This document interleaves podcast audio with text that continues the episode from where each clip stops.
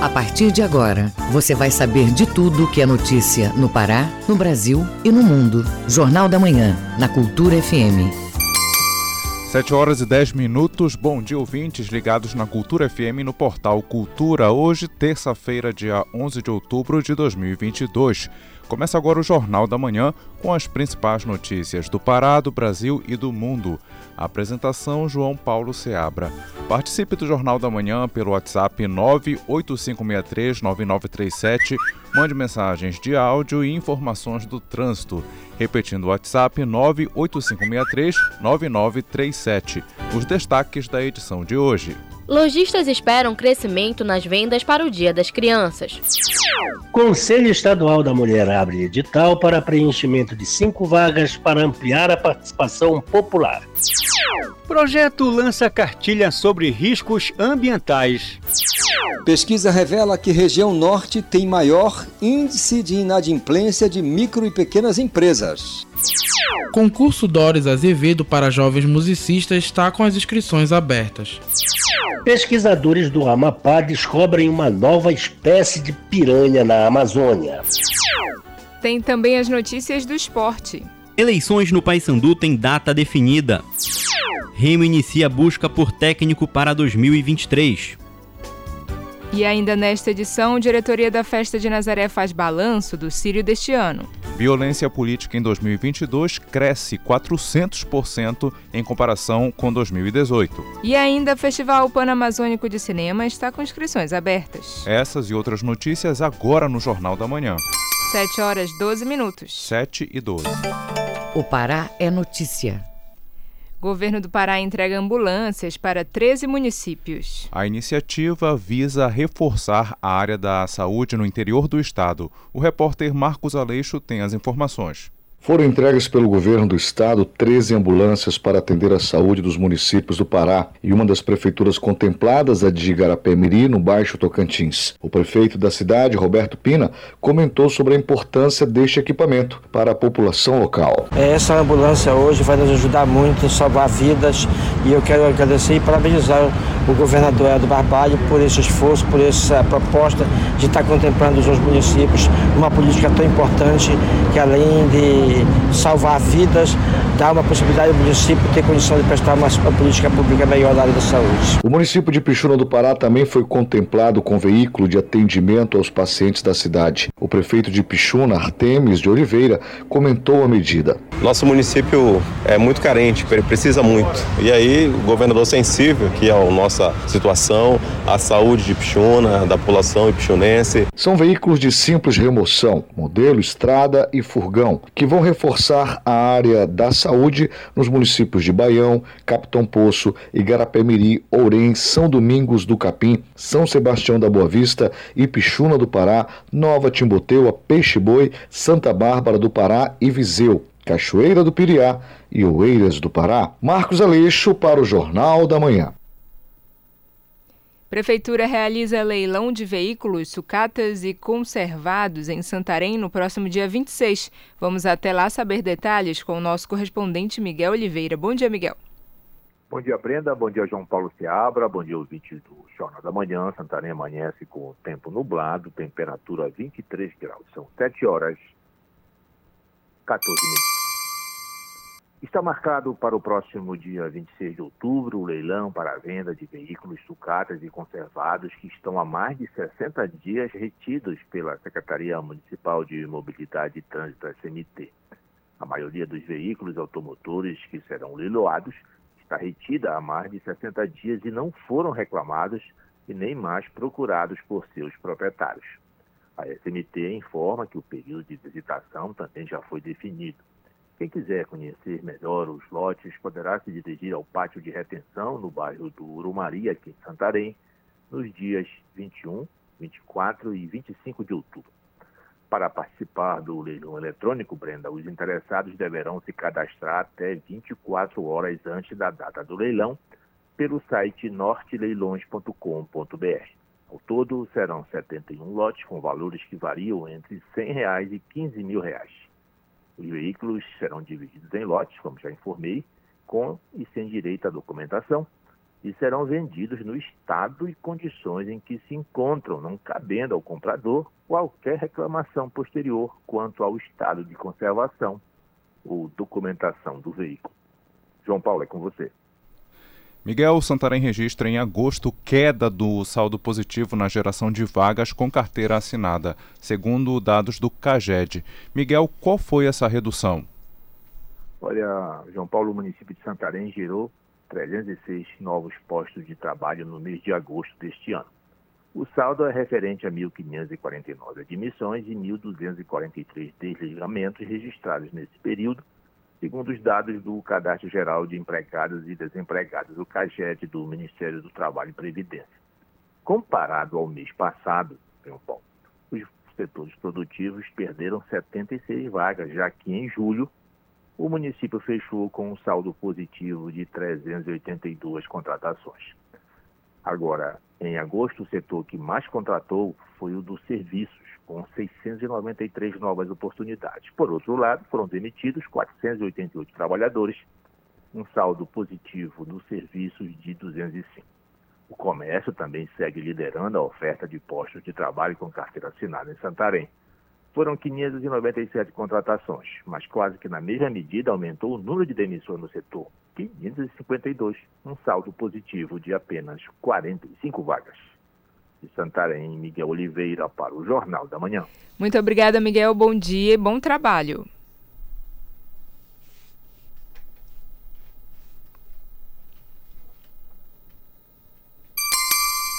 7 horas 17 minutos. 7 e 17. Ouça a seguir no Jornal da Manhã. Diretoria da Festa de Nazaré faz balanço positivo sobre a retomada oficial das procissões. Cultura FM é que você ouve primeiro, a gente volta já. Estamos apresentando Jornal da Manhã.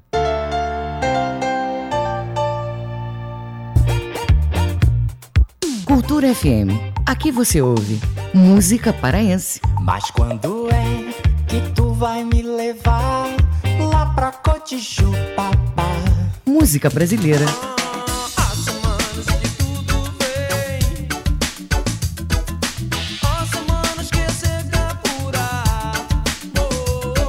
Cultura FM 93,7. Se você foi exposto ao vírus ou mora com alguém que esteja com Covid-19, mesmo assintomático, deve fazer o teste. Mesmo que o resultado dê negativo, mantenha o isolamento por sete dias e teste novamente. Se der negativo pela segunda vez, pode sair do isolamento, mas continue atento aos sintomas. As vacinas são muito eficazes contra as formas graves da Covid-19, mas você precisa continuar a se prevenir. Proteja-se do coronavírus. Cuidar da sua saúde é proteger a todos. Cultura, rede de comunicação. Faça parte da Rádio Cultura, seja nosso repórter. Grave seu áudio com informações da movimentação do trânsito e mande para o nosso WhatsApp 985639937. Olá, gente, aqui é o Ricardo Kizan e eu tenho um recado para você. De segunda a sexta-feira, às 18 horas, as marcantes. Só você mora no meu coração quanto tempo não vejo você. O ritmo contagiante, o movimento, a história, o brega. Aqui pela Cultura FM 93.7. Voltamos a apresentar Jornal da Manhã.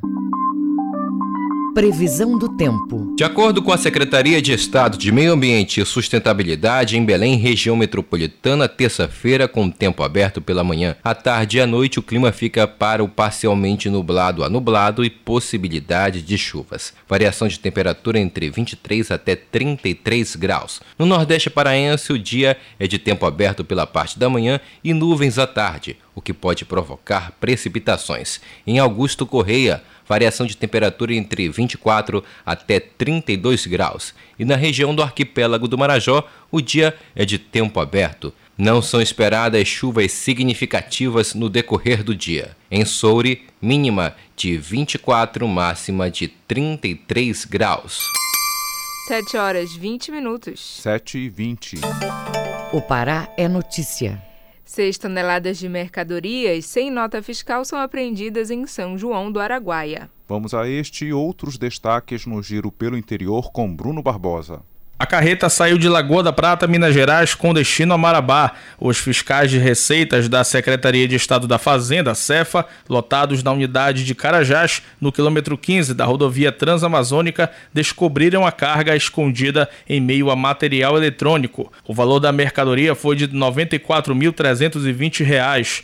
Um termo de apreensão e depósito foi emitido no valor de R$ 46.200 referente a ICMS e multa.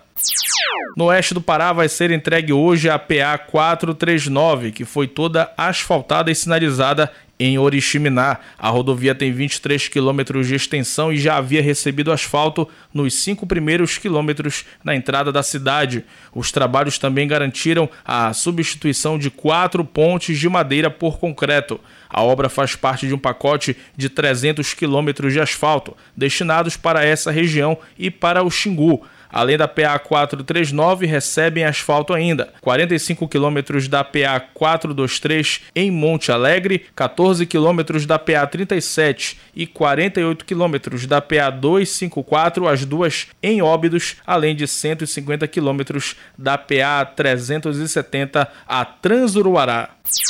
No Nordeste Paraense, a Secretaria de Assistência Social de Capanema vai realizar amanhã um evento alusivo ao Dia das Crianças, com o tema Ser Criança é Ser Feliz. A programação vai ter sorteio de brindes, distribuição de lanche, brinquedos infláveis, entre outras atrações. A iniciativa acontece das 6 da tarde às 10 da noite, na Praça 3 de Maio. Bruno Barbosa para o Jornal da Manhã. Jornal da Manhã. Informação na sua sintonia. Diretoria da Festa de Nazaré faz balanço positivo sobre a retomada oficial das procissões. No Círio de Nazaré, mais de 2 milhões e meio de fiéis foram às ruas de Belém. Os detalhes na reportagem de Marcos Aleixo.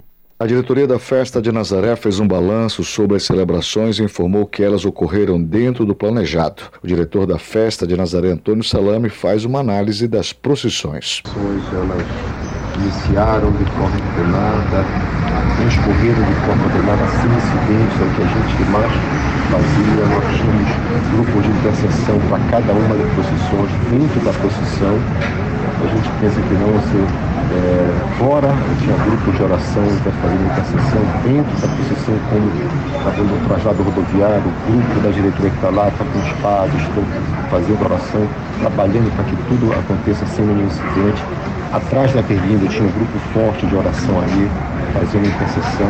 Então, a nossa maior preocupação é que todos consigam participar desse vídeo. Foram cerca de 2 milhões e meio de pessoas nas ruas da capital neste final de semana para celebrar o Círio de Nazaré, que envolveu um grande contingente dos setores de saúde e órgãos de segurança. A festa dura 15 dias até o encerramento e conta ainda com missas na Basílica Santuário, como destaca o diretor da festa de Nazaré, Antônio Salame. Tudo transcorreu de forma plena, sete procissões já realizadas, sem nenhum incidente. Esperamos que as outras seis também transcorram da mesma forma. E ainda tem a quinzena toda se realizar, com ensino musical todas as noites, visita a imagem peregrina disponível na praça, o Arraial de Nazaré, o Parque, Memória de Nazaré em visitação, a imagem peregrina, Terceira do Glória, à disposição que os fiéis façam suas orações, missas com bispos de fora, durante essa quinzena, com belas homilias.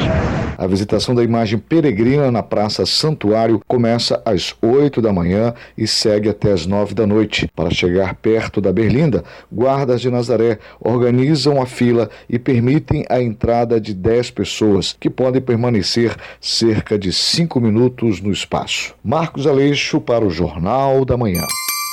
7 horas 25 minutos. 7 e 25. Viva com saúde. Dia Nacional de Prevenção da Obesidade é celebrado hoje. A Organização Mundial da Saúde estima que até 2025, cerca de 167 milhões de pessoas vão ficar acima do peso ou obesas. Acompanhe com a repórter Tamires Nicolau. Mais de um bilhão de pessoas são obesas no mundo, sendo cerca de 650 milhões de adultos, 340 milhões de adolescentes e 39 milhões de crianças. A doença atinge o coração, fígado, rins, as articulações e o sistema reprodutivo. Manter bons hábitos saudáveis e a prática de atividade física são algumas medidas de combate à obesidade. O nutricionista Derek Ock comenta que a alimentação deve ser mais saudável. Então a gente tem que começar com pequenos passos, não cortando tudo 100%, mas inserindo na sua alimentação alimentos como legumes, verduras, frutas, coisas que são fibras no geral e coisas que dão uma sustância e a gente sabe que é, fazem bem né, para microbiota, enfim, para muitas outras coisas no nosso corpo. Outra coisa que a gente tem que ficar atento né, é quanto à ingestão de água. É, o corpo não sabe diferenciar né, fome de sede. Então, se você não é uma pessoa que bebe bastante água, está desidratado, você pode acabar descontando na comida. E uma das coisas que também considero mais importantes é a prática de atividade física. A obesidade leva a uma série de doenças crônicas não transmissíveis, como diabetes tipo 2, hipertensão e acidente vascular cerebral, além de problemas relacionados à saúde mental. O coordenador do painel brasileiro da obesidade, Guilherme Nafalski, fala sobre a prevenção da doença desde a fase fase infantil. Ela precisa ser levada a sério, algo que não, nem sempre acontece, porque ela é em si um problema de saúde e pode acarretar em diversos outros, como pressão alta, né, hipertensão, diabetes, problemas cardíacos, câncer. E o controle tem que ser feito desde muito cedo. Né? Pode começar pensando nos bebês, por exemplo, é privilegiar a amamentação né, e, em relação às fórmulas, desde a primeira infância, é, mais alimentos naturais, in natura, uma alimentação com comida de verdade, mais saudável, sempre que possível. Né? A Organização Mundial da Saúde estima que até 2025, cerca de 167 milhões de pessoas, entre adultos e crianças, vão ficar acima do peso ou obesas. Tamires Nicolau, para o Jornal da Manhã. Jornal da Manhã. Informação na sua sintonia. Instituto de Ciências e Tecnologia das Águas e Defesa Civil Municipal publicam cartilha sobre riscos ambientais. O documento está disponível nas versões impressa e online. Saiba mais na reportagem de Marco de Marcelo Alencar. A cartilha A Importância da Defesa Civil nas Ações de Prevenção a Riscos e Desastres, publicada pela Universidade Federal do Oeste do Pará, UFOPA, em parceria com a Defesa Civil Municipal de Santarém, tem como objetivo monitorar, alertar, prevenir e mapear áreas de riscos ambientais. Janaína dos Santos Mendes é uma das responsáveis da iniciativa e explica mais sobre as orientações. A cartilha atua como um material didático informativo para a população em geral e tem por intuito alertar justamente essa população sobre riscos a desastres. Então, o material ele dá um aparato geral sobre a defesa civil nacional e sua importância para os municípios brasileiros. O documento oferece ainda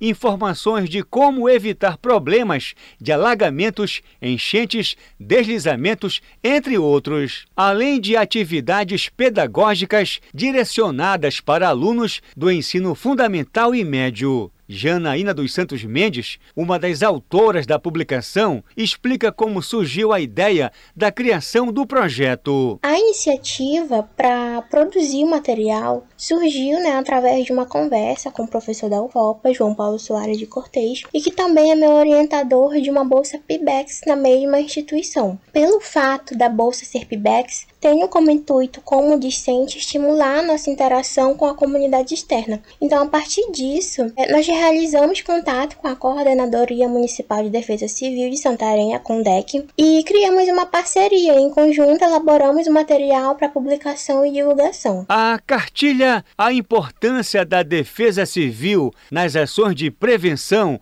a Riscos e Desastres está disponível nas versões impressa e online no site ufopa.edu.br. Marcelo Alencar para o Jornal da Manhã.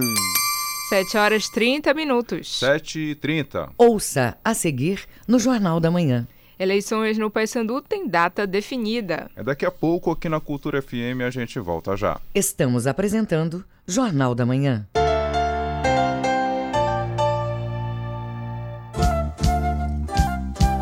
ZYD 233, 93,7 MHz. Rádio Cultura FM, uma emissora da Rede Cultura de Comunicação. Fundação Paraense de Rádio Difusão. Rua dos Pariquis, 3318. Base operacional, Avenida Almirante Barroso, 735. Belém, Pará, Amazônia, Brasil.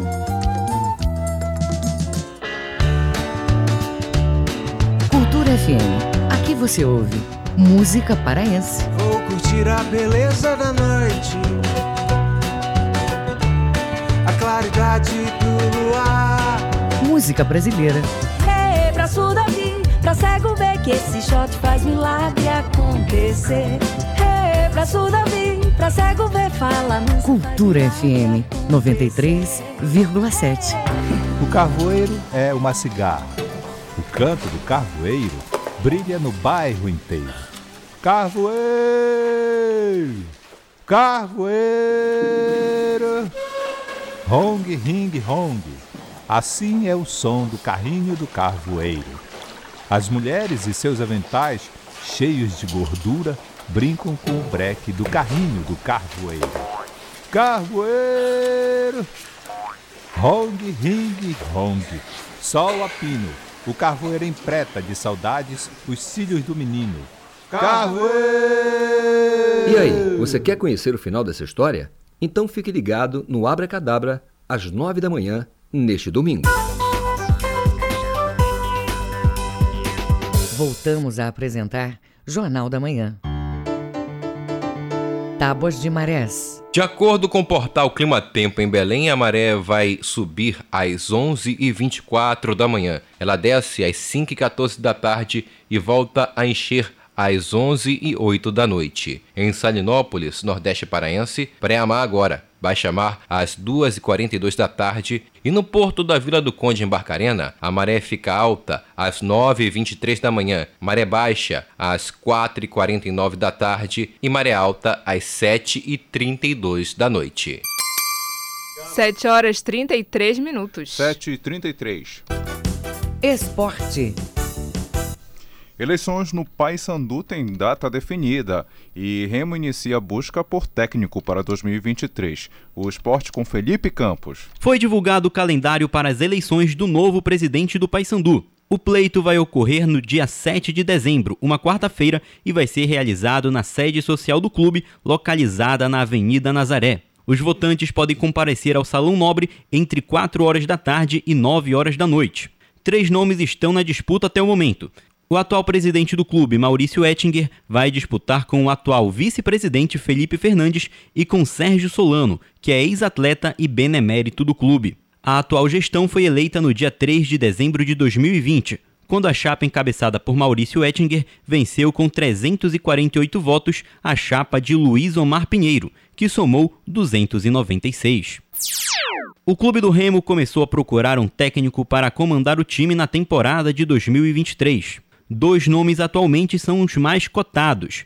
Um deles é o Diélio dos Anjos, velho conhecido do futebol parense e que esteve no comando do Paysandu entre os anos de 2019 e 2020. Ele chegou a treinar o Leão em 1995 e também soma passagens por Atlético Paranaense, Goiás, Náutico e Fortaleza. Atualmente, Hélio treina a Ponte Preta, onde soma 38 jogos com 11 vitórias, sendo atualmente o 11º colocado na Série B do Brasileirão com 44 pontos. Além dele, Eduardo Batista é outro cotado para assumir o Leão. Ele comandou o Remo na reta final da Série B do ano passado e no título da Copa Verde. Ao todo, ele somou apenas oito jogos e duas vitórias à frente do Remo.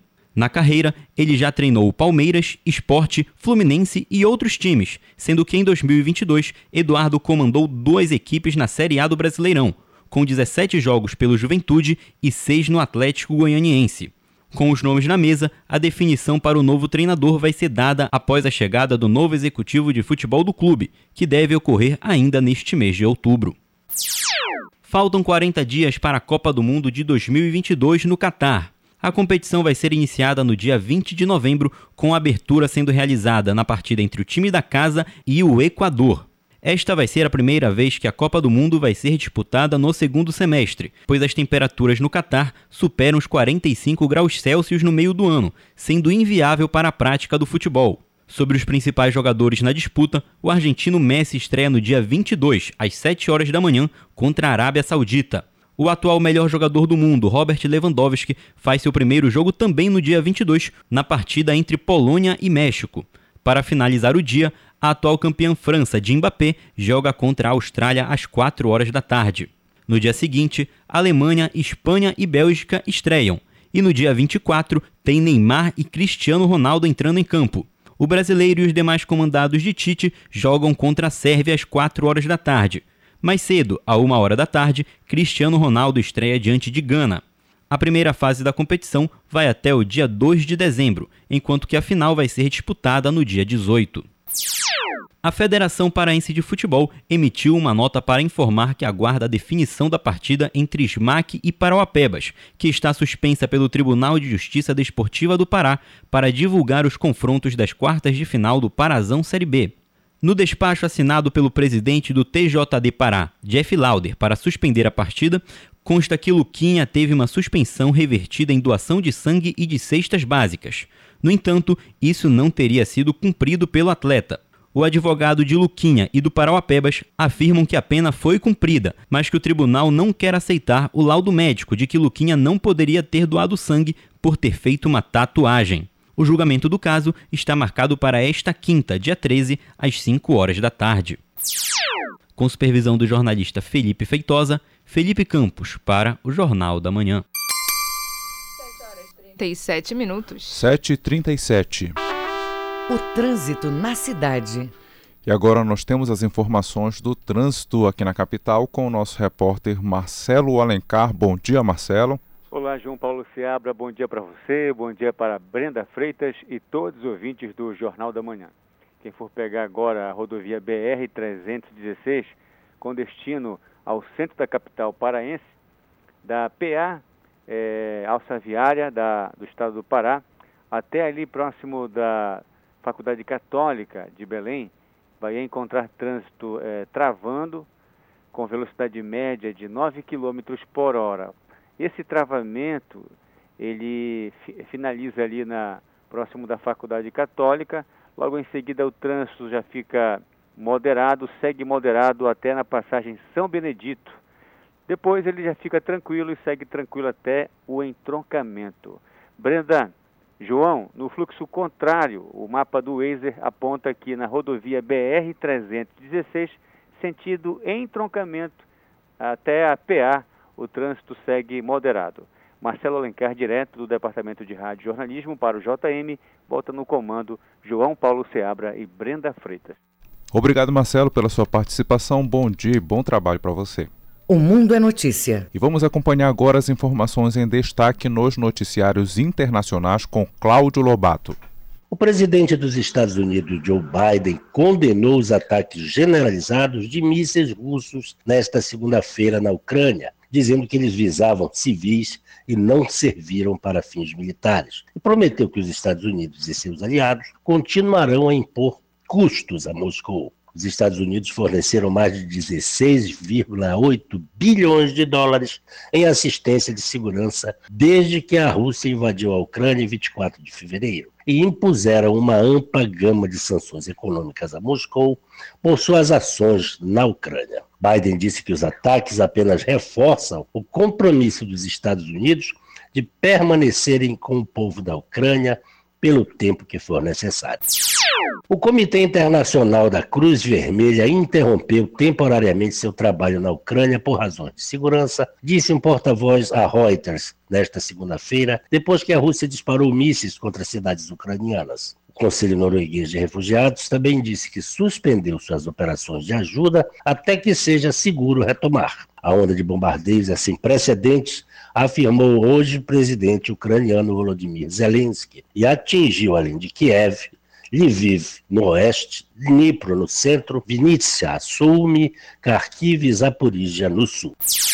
As famosas estátuas das cabeças de pedra da Ilha de Páscoa e outros artefatos arqueológicos foram carbonizados por um incêndio causado pelo vulcão Rano Haraco. Segundo a CNN, autoridades locais, indígenas e chilenas afirmaram que o fogo se alastrou por mais de 100 hectares da ilha, danificando as famosas estruturas esculpidas em pedra criadas por uma tribo polinésia há mais de 500 anos o diretor da comunidade indígena Mauenua, Arik Tepano, que administra o Parque Natural Rapa Nui, descreveu os danos como irreparáveis e alertou que as consequências vão além do que os olhos podem ver em um comunicado.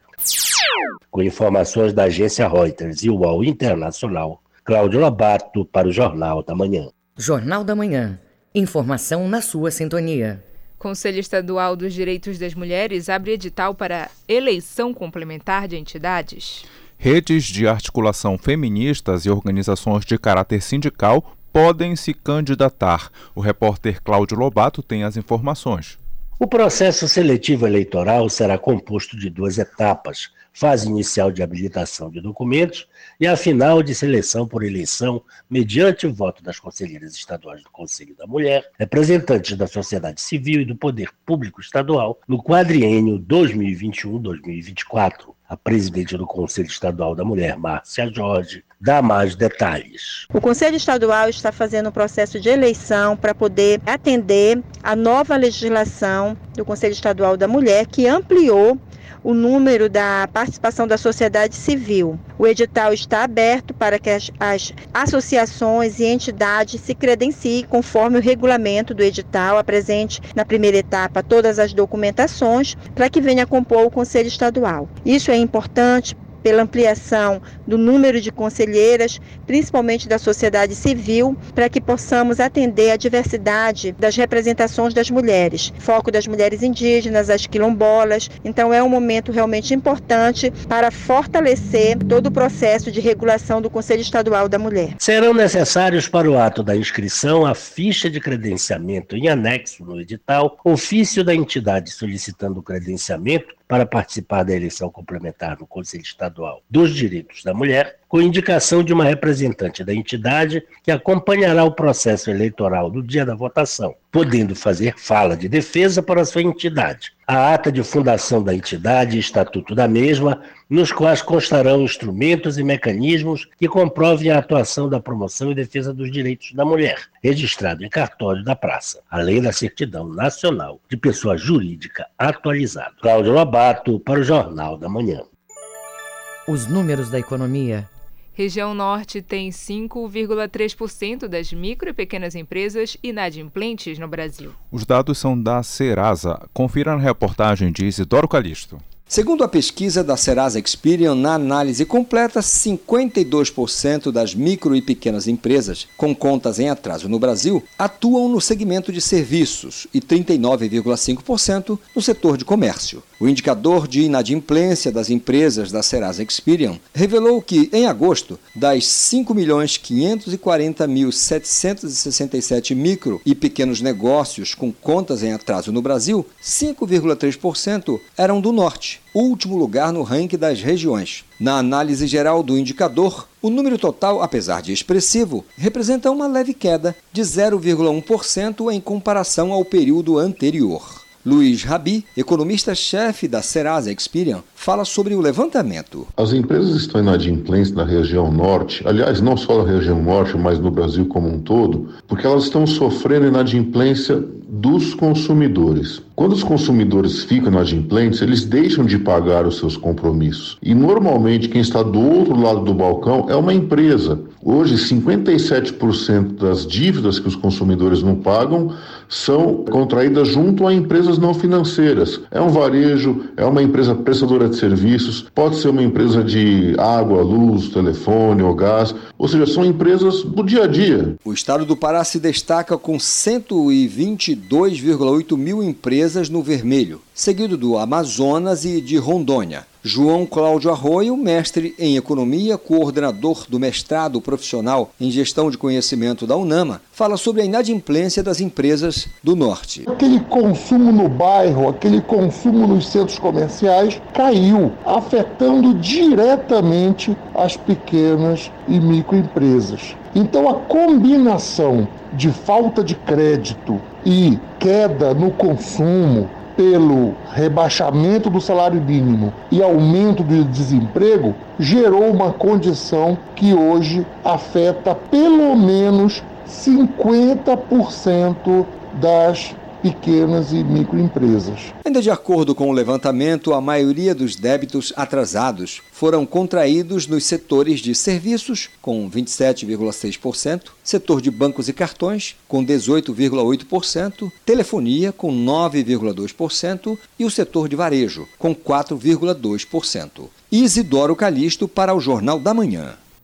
Lojistas paraenses esperam crescimento nas vendas para o Dia das Crianças. A data deve movimentar a economia no estado. Acompanhe com Isabelle Risuênio.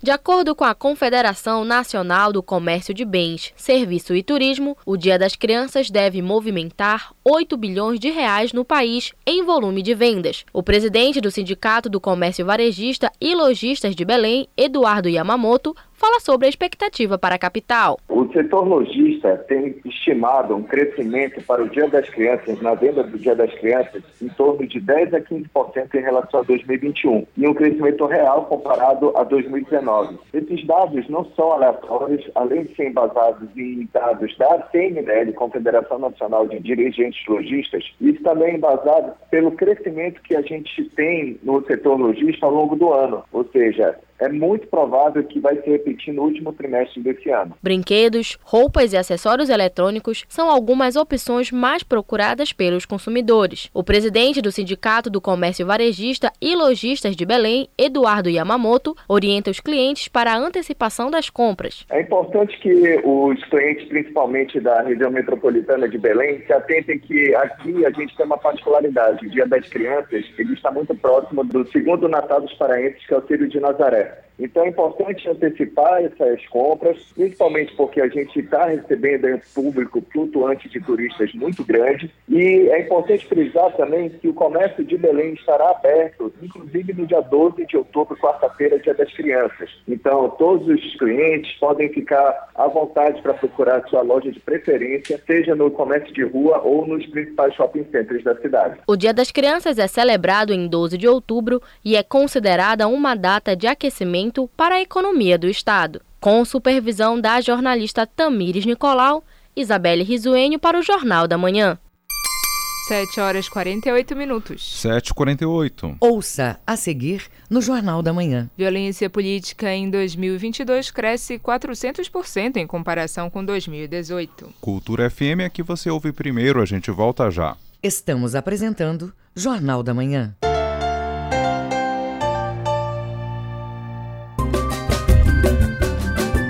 FM. Aqui você ouve música paraense. Hoje me fiz poeta pra falar de você, buscando a palavra mais certa. Música brasileira. Tô namorando aquela mina, mas não sei se ela me namora. Mina maneira do condomínio. Cultura FM 93,7. Aquela mina, mas não sei se ela me namora. Todos os animais têm direitos assegurados por declaração universal. Quem escolhe ser tutor de um animal precisa reconhecer e cumprir as responsabilidades e os cuidados para uma vida digna. Pôr em risco a integridade de um animal, mesmo do que vive na rua, é considerado crime contra a vida e a pena de prisão varia de 2 a 5 anos. Prender, não levar ao veterinário ou tratar o animal de forma degradante também é crueldade. Para denunciar casos de maus tratos a animais domésticos, selvagens, nativos ou exóticos, ligue 190 ou entre em contato com o IBAMA. Cultura, rede de comunicação. Música, informação e interatividade. Conexão Cultura, de segunda a sexta, 8 da manhã. Ouvinte da Cultura FM, eu sou Isidoro Calixto, eu apresento o Conexão Cultura. Notícias, atualidades, informações e música para você ficar conectado com o que acontece no Pará e no Brasil. Não perca de segunda a sexta-feira, das 8 às 10 da manhã. Conexão Cultura.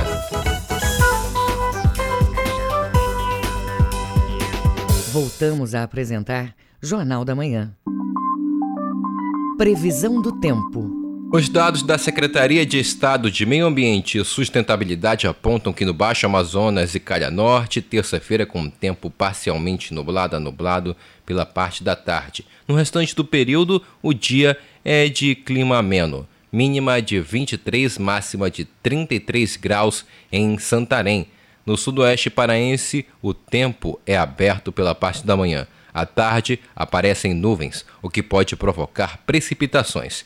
Em Itaituba, mínima de 24, máxima de 34 graus.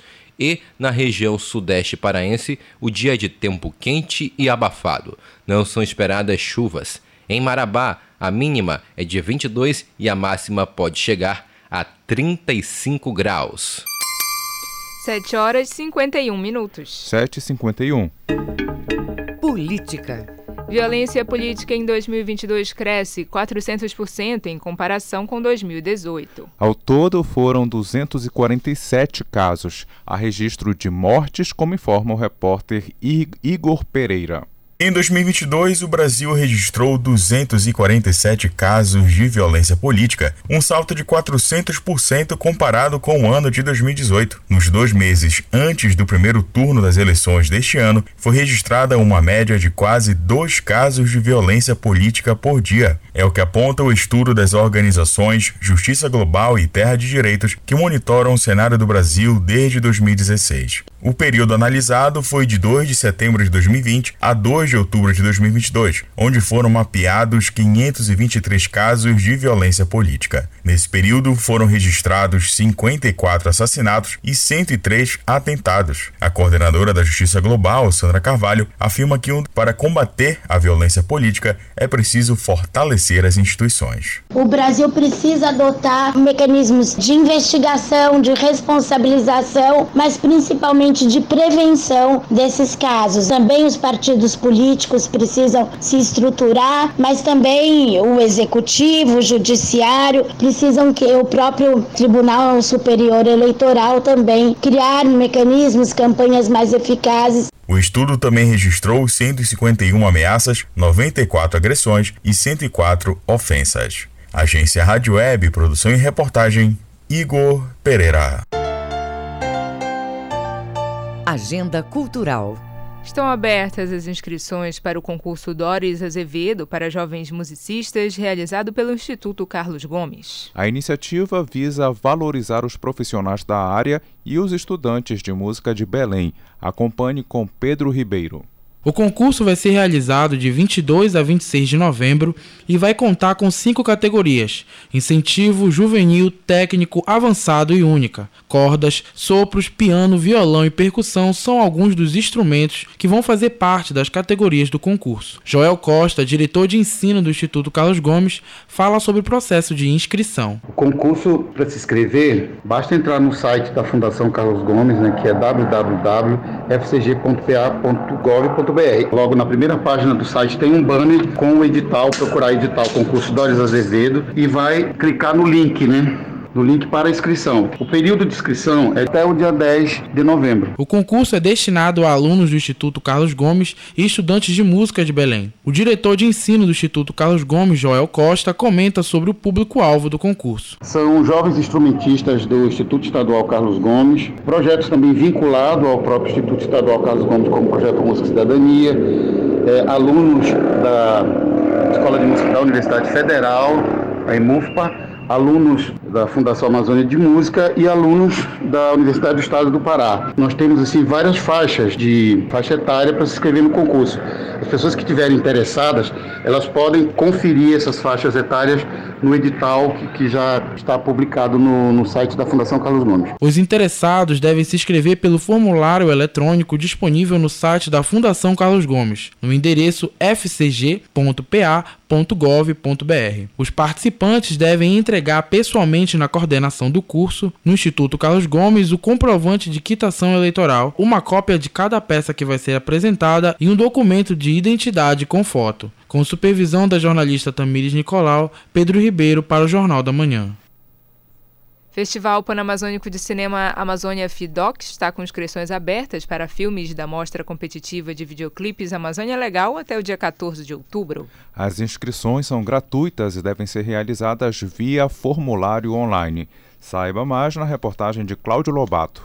Com o tema O Cinema de Todas as Amazônias na luta pela floresta em pé, o Festival Pan-Amazônico de Cinema, Amazônia FIDOC 2022, realizará a exibição especial competitiva de videoclipes na programação de 2022. As inscrições estão abertas até o dia 14 para artistas solo ou bandas de qualquer estilo musical, dos estados do Acre, Amapá, Amazonas, Maranhão, Mato Grosso, Pará, Rondônia, Roraima e Tocantins. É preciso que as obras tenham sido finalizadas a partir do dia 1 de janeiro de 2020, com definição mínima Full HD 1920 por 1080 pixels na horizontal e indica-se que o videoclipe tenha entre 2 e 5 minutos a idealizadora e diretora geral do Festival Panamazônica de Cinema, Ziene Castro, fala da novidade. Nós também entendemos que a cena do audiovisual hoje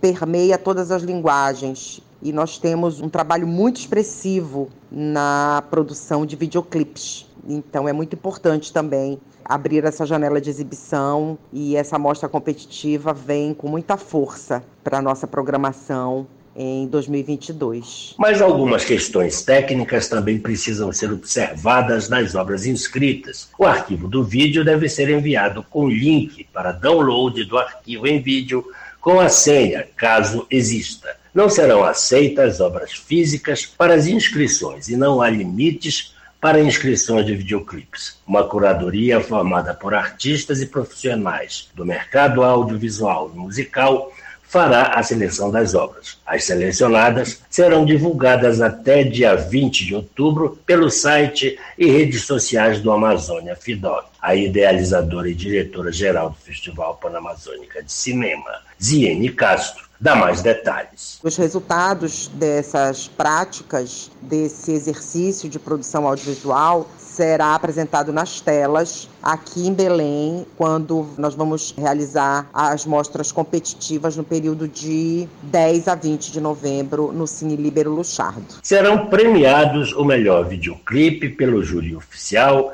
e o melhor videoclipe pelo voto popular. O voto popular será feito exclusivamente através da plataforma de exibição, seja na Amazônia Flix, www.amazoniaflix.com.br ou no canal do Amazônia Fidoc no YouTube, www.youtube.com.br amazoniadoc. As obras selecionadas ficarão em exibição nas plataformas durante o período do festival e serão exibidas nos dias 19 e 20 de novembro de 2022, dentro das atividades da mostra competitiva Videoclipes da Amazônia Legal. O regulamento completo pode ser acessado em www.amazoniadoc.com.br. Cláudio Lobato para o Jornal da Manhã. E hoje a Rádio Cultura completa 37 anos de fundação. Inaugurada em 11 de outubro de 1985, a Cultura FM abriu os microfones para os ouvintes primeiramente em ondas tropicais. Os estúdios iniciais ficam localizados em Marituba. A mudança para a sede na Almirante Barroso não demorou muito tempo e há quatro anos a Rádio Cultura FM fica localizada na Rua dos Pariquis, a terceira sede oficial. E desde 2005, a Rádio Cultura FM também está presente na internet por meio do portal Cultura. O veículo, desde a fundação, atua com uma política pública de difusão e circulação de manifestações artísticas e culturais do Estado e da região amazônica. Ao longo dos anos, a emissora de rádio se reinventou, mas manteve os compromissos de levar informação, educação, arte, cultura, esporte, cidadania, responsabilidade social e ambiental ocupando espaços não contemplados por emissoras comerciais. Ao completar 37 anos no ar, a Rádio Cultura FM se orgulha da relação sempre fiel com os ouvintes, que são os maiores e verdadeiros guardiões deste bem público, o que torna a responsabilidade da Sintonia 93.7 ainda maior na valorização da identidade cultural paraense. 8 horas. 8 horas. Termina aqui o Jornal da Manhã desta terça-feira, dia 11 de outubro de 2022. A apresentação Brenda Freitas e João Paulo Seabra. Outras notícias você confere a qualquer momento na nossa programação. Vem aí o Conexão Cultura com a apresentação de Isidoro Calixto. Um excelente dia para você e até amanhã. O Jornal da Manhã é uma realização da Central Cultura de Jornalismo.